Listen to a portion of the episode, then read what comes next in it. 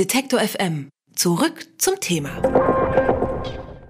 Wenn der Dienst nichts kostet, bist du das Produkt. Diese Faustregel ist ja bekannt, wenn es um kostenlose Dienste im Netz geht, dann gibt man in aller Regel seine Daten her, die das Unternehmen dann zu Geld machen kann. Sowas bisher auch bei Twitter kostet nichts, will aber Daten. Allerdings mit dem Geldmachen, da hat es nicht so gut funktioniert bisher. Jetzt steht Twitter mehr oder weniger zum Verkauf, aber große Interessenten wie Disney oder Microsoft haben schon einen Rückzieher gemacht. Da kam bei einigen Nutzern und Journalisten die Idee auf, was wäre eigentlich, wenn die Nutzer Twitter kaufen. Unter dem Hashtag bei Twitter nahm die Idee ihren Lauf und einer, der fasziniert davon ist, von dieser Idee, ist Johnny Häusler, er ist Blogger und Autor bei Spreeblick. Hallo Johnny. Guten Tag. Die Nutzer kaufen sich einfach ihr soziales Netzwerk. Das klingt super charmant, aber wie soll das denn gehen? Also die geschäftliche Seite der ganzen Sache ist extrem kompliziert natürlich, wie man sich denken kann. Man muss aber dazu sagen, dass die Idee, die von äh, vielen Menschen auf der Welt inzwischen getragen wird, also es gibt äh, so Arbeitsgruppen online, wo auch jeder mitmachen kann, die von äh, Amerika über UK, europäische Aktivisten und Aktivistinnen, alle möglichen Leute vereinen, dass es dabei nicht darum geht, dass wir jetzt selber 15 bis 25 Milliarden Dollar auftreiben. Das ist natürlich viel, viel komplizierter, weil Twitter ja an der Börse ist und weil es verschiedene Großaktionäre gibt und, und, und, sondern eigentlich de facto müsste man nur 10 Prozent dieser Summe irgendwie sichern, um zumindest so reinzugrätschen in diesen Prozess. Also es ist ja so, dass Twitter Ende des Monats sozusagen ankündigen will, wie sie verkaufen oder wie sie zum Verkauf stehen. Und man könnte so ein disruptives Element sein, wenn die Nutzer wirklich aufstehen und sagen, wir haben auch ein Interesse an Twitter.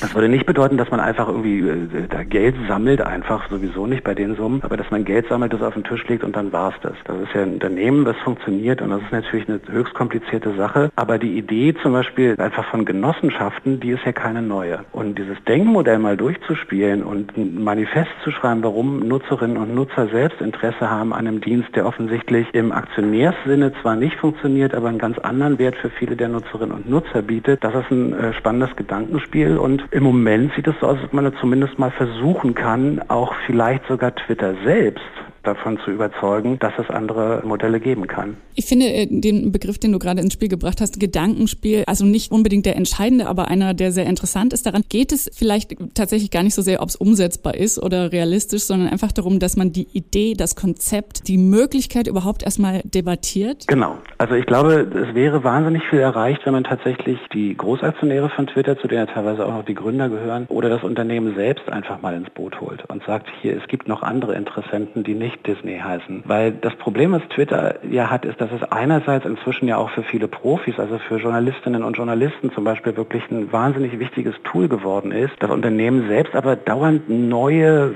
Features integriert, die den Nutzerinnen und Nutzern gar nicht so gefallen. Also ich rede da von der durch Algorithmen sortierten Timeline und solchen Geschichten, die wir als Nutzerinnen und Nutzer gar nicht so doll wollen. Twitter aber händeringend versucht, irgendwie Geschäftsmodelle anzuwenden, die bei Facebook vielleicht funktionieren, weil Facebook Facebook viel, viel mehr Daten, persönliche Daten von den Nutzerinnen und Nutzern hat als Twitter und die deswegen bei Twitter nicht so gut greifen und nicht so gut funktionieren. Aber warum muss ein Unternehmen eigentlich immer als börsennotiertes Unternehmen funktionieren? Warum kann es nicht auch im kleineren Rahmen und würde trotzdem hunderte von Millionen äh, Umsatz machen können im Jahr funktionieren und vielleicht als oberstes Credo, als oberstes Ziel eine Nutzerzufriedenheit haben und nicht die Zufriedenheit der Aktionäre? Du bist ja ganz offensichtlich mindestens genauso wahrscheinlich mehr fasziniert von der Idee wie wir und dich interessiert besonders tatsächlich das danach, wozu sich ja durchaus tausend Fragen stellen würden. Das Stichwort Genossenschaft hast du auch schon genannt vorhin. Also wie könnte das aussehen? Wäre es eine Firma? Wäre es eine Genossenschaft? Wie würde man Geld verdienen? Darf wirklich jeder mitentscheiden? Und du hast angefangen, Ideen äh, zu sammeln, tatsächlich auch online dafür. Gibt es da schon so ein bisschen ein Zwischenfazit, was die Leute so ähm, für Ideen haben, wie es funktionieren könnte? Das sind ja so zwei parallel gestartete Sachen. Ich habe diesen Artikel von einem Nathan gefunden im Guardian und fand das faszinierend, dass er da von diesem Plattformkooperativismus gesprochen hat, was aber letzten Endes ist das eigentlich eine genossenschaftliche Firmenstruktur, wie sie zum Beispiel auch eine Taz in Deutschland hat. Dann habe ich dieses Google Doc aufgesetzt, dann habe ich mit Nathan Kontakt aufgenommen und habe festgestellt, die sind schon in riesen Arbeitsgruppen und haben da ein irres Tempo vorgelegt. Ganz spannend zu beobachten auf einer Plattform namens Lumio und äh, via Slack, also wo man dann schnell Informationen austauschen kann. Und da gibt es richtig so einzelne Arbeitsgruppen, die sich um Website kümmern, um ein Manifest und aber auch um die äh, geschäftlichen Hintergründe. Das Google Docs, was äh, ich aufgesetzt habe, beschäftigt sich eher mit der Frage, wie würde das danach aussehen und was wollen denn die Nutzerinnen und Nutzer, die sich jetzt an diesem Dokument beteiligen überhaupt. Und da tauchen im Moment natürlich immer noch mehr Fragen als Antworten auf. Also da müsste man jetzt ein bisschen Tempo reinkriegen, damit man wirklich mal sagt, wir beschließen mal zusammen, ein Freemium-Modell ist das, was wir bei Twitter am tollsten finden. Was halt nichts anderes bedeuten würde, alle Funktionen sind kostenlos, wie wir sie kennen, aber es gibt ein paar Premium-Funktionen. Äh, Nutzer sind dann vielleicht auch als Premium-Nutzer gekennzeichnet. Die haben ein paar mehr Rechte oder die kriegen bessere Auswertung für die Profis, die das brauchen. Und das kostet dann von mir aus ein bis fünf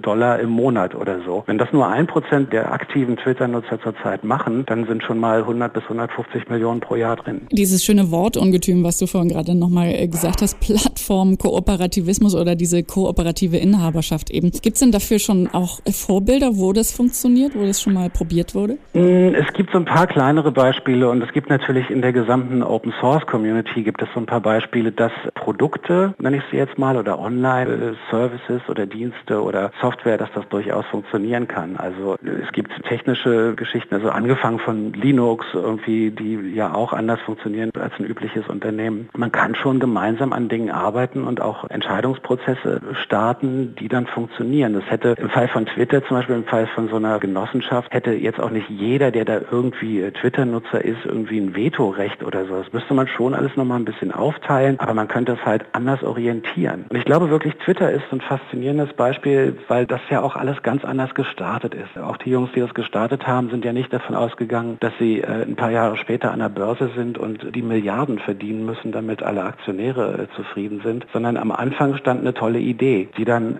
hoch tatsächlich wahnsinnig gut funktioniert hat. Und ich sehe wirklich inhaltlich einen großen Unterschied zwischen Twitter und Facebook. Und Twitter liegt mir irgendwie mehr am Herzen. Für mich ist das wirklich so eine Art Nachrichtendienst, den ich selber so ein bisschen kontrolliere, der mir aber andererseits auch immer wieder spannende Geschichten in die Timeline spült, die ich so, so nicht entdeckt hätte. Und ich glaube, so geht es sehr vielen Menschen. Das ist für jede Twitter-Nutzergruppe, sage ich mal, ist Twitter was anderes. Und viele Nutzerinnen und Nutzer befürchten einfach, wenn Twitter jetzt an, heute kam gerade die Nachricht rein, eventuell ist Facebook interessiert daran, da besteht die Angst, dass sich das dann einfach sehr stark verändert und sozusagen für viele unnutzbar wird. Und die Vorstellung, dass Facebook zum Beispiel auch noch Twitter besitzt, ist eine ganz furchtbare, finde ich. Du hast uns ja gerade nochmal eine sehr schöne kleine Liebeserklärung an Twitter geliefert. Ist das auch ein Grund, warum du die Idee zum einen charmant findest, aber auch spannend genug, sich dich damit jetzt auseinanderzusetzen und ja, durchaus absolut. Zeit zu investieren? Ja, also wenn wir über Facebook reden würden, würde mich das nicht interessieren. Das ist, ist ganz klar. Twitter ist tatsächlich ein Dienst, den ich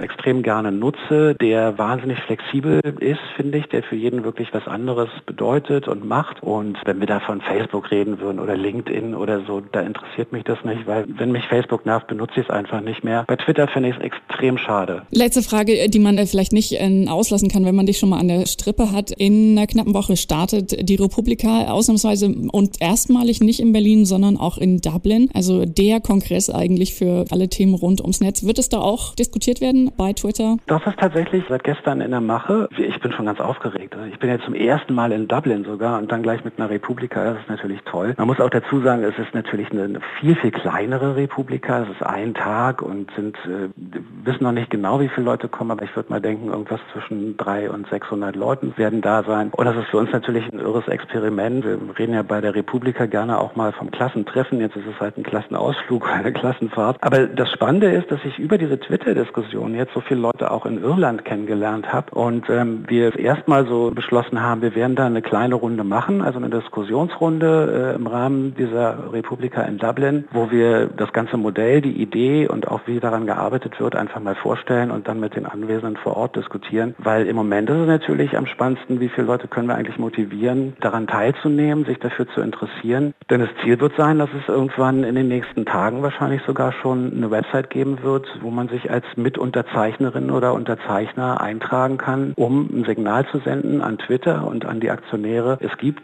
ein großes Interesse an dieser Plattform, die von den Nutzern und Nutzerinnen herkommt. Und insofern ist das wirklich eine relativ einmalige Geschichte. Also in der Tat wahrscheinlich jetzt ein guter Zeitpunkt, die Aufmerksamkeit auch ähm, auszunutzen. Mhm. Könnten Nutzer Twitter tatsächlich kaufen? Die Idee wird derzeit unter einigen Mitgliedern und Twitter-Nutzern diskutiert und sie hat natürlich ihren Charme. Wo der liegt, das hat uns Johnny Häusler erklärt, der Blogger und Autor schreibt unter anderem bei Spreeblick und sammelt derzeit öffentliche Ideen dafür, wie das gehen könnte. Wer sich einbringen will, das entsprechende Online-Dokument verlinken wir natürlich nachher noch auf detektor.fm. Ich sage ganz herzlichen Dank, Johnny Häusler. Ich danke euch. Alle Beiträge, Reportagen und Interviews können Sie jederzeit nachhören im Netz auf detektor.fm.